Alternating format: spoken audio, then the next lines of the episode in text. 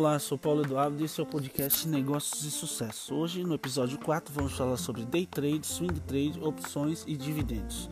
Ah, são várias estratégias de investimento. Você não precisa, obviamente, escolher somente uma.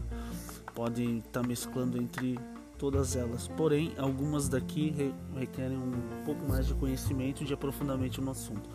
Por exemplo, day trade. Day trade é uma estratégia de operação avançada, é, muito utilizada por pessoas já com perfil arrojado. Né? Perfil arrojado seriam pessoas com mais aversão a risco, que já estão acostumadas com volatilidade de mercado.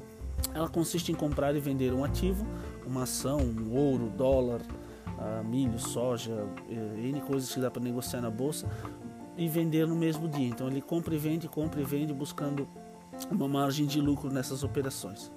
Tá? Ah, ele é a forma de ganhar dinheiro com day trade é essa, ele compra e vende no mesmo dia. Depois nós temos o swing trade que é algo parecido, porém a pessoa que opta pelo swing trade, ela compra umas ações num dia e vende 3, 4, 5 dias depois, um mês, dois meses depois, ela acaba vendendo essa essas ações, esses papéis, né? a gente chama sempre de papéis, que são os códigos ali uh, anunciados na bolsa que representam os ativos, as empresas, os negócios que você vai investir. Uh, essas operações duram, como eu falei, de dois, três dias até semanas ou meses, dois, três meses. Então a pessoa ela compra por um valor que ela acha que está baixo e vende assim que tem algum ganho, né? ou projeta um ganho. Depois nós temos o mercado de opções. Né? Ele é um ambiente repleto de oportunidades, porque neles os investidores encontram uma alternativa para evitar as oscilações de mercados. Né? Até uma forma de alavancagem, de carteira.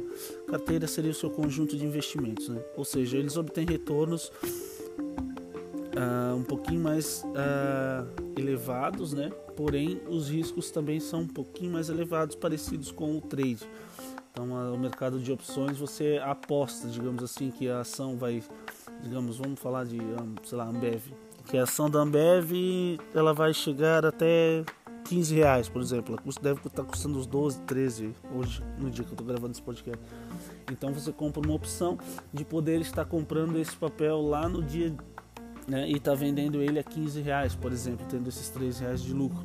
Isso é um, exemplo genérico, claro que os valores não são esses, também não é recomendação de compra, mas só para você entender, tá?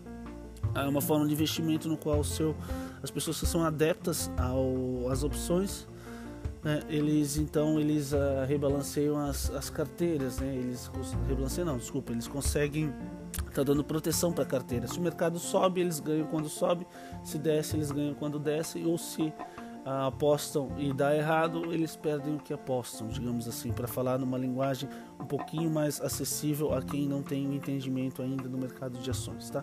Uh, e depois tem a estratégia de dividendos, no qual você compra as ações, você está comprando sempre ações e de boas empresas, empresas que pagam dividendos, empresas consolidadas que têm lucro corrente e sempre que você recebe esses dividendos, você então acaba comprando mais ações. Né? Então são ações que você analisa, estuda e acaba comprando e mantendo. Não, você mantém lá na sua carteira, você acumula apenas. Você não faz operações de day trade, de swing trade, de opções. Elas requerem um pouco menos de conhecimento. Ela requer a, a estratégia de dividendos. Você pode simplesmente estudar as empresas e acompanhar os balanços financeiros dela e investir e cada vez está comprando mais para estar tá tendo uma renda futura, um patrimônio maior com a compra de ações, certo? Então, no episódio 5, a gente vai tratar sobre mais alguns assuntos legais sobre investimentos para você. Qualquer dúvida, acesse as nossas redes sociais, acesse nosso Instagram, nosso site, manda uma dúvida lá para gente que eu estou respondendo para todo mundo. Na medida do possível, é claro. Forte abraço e até mais.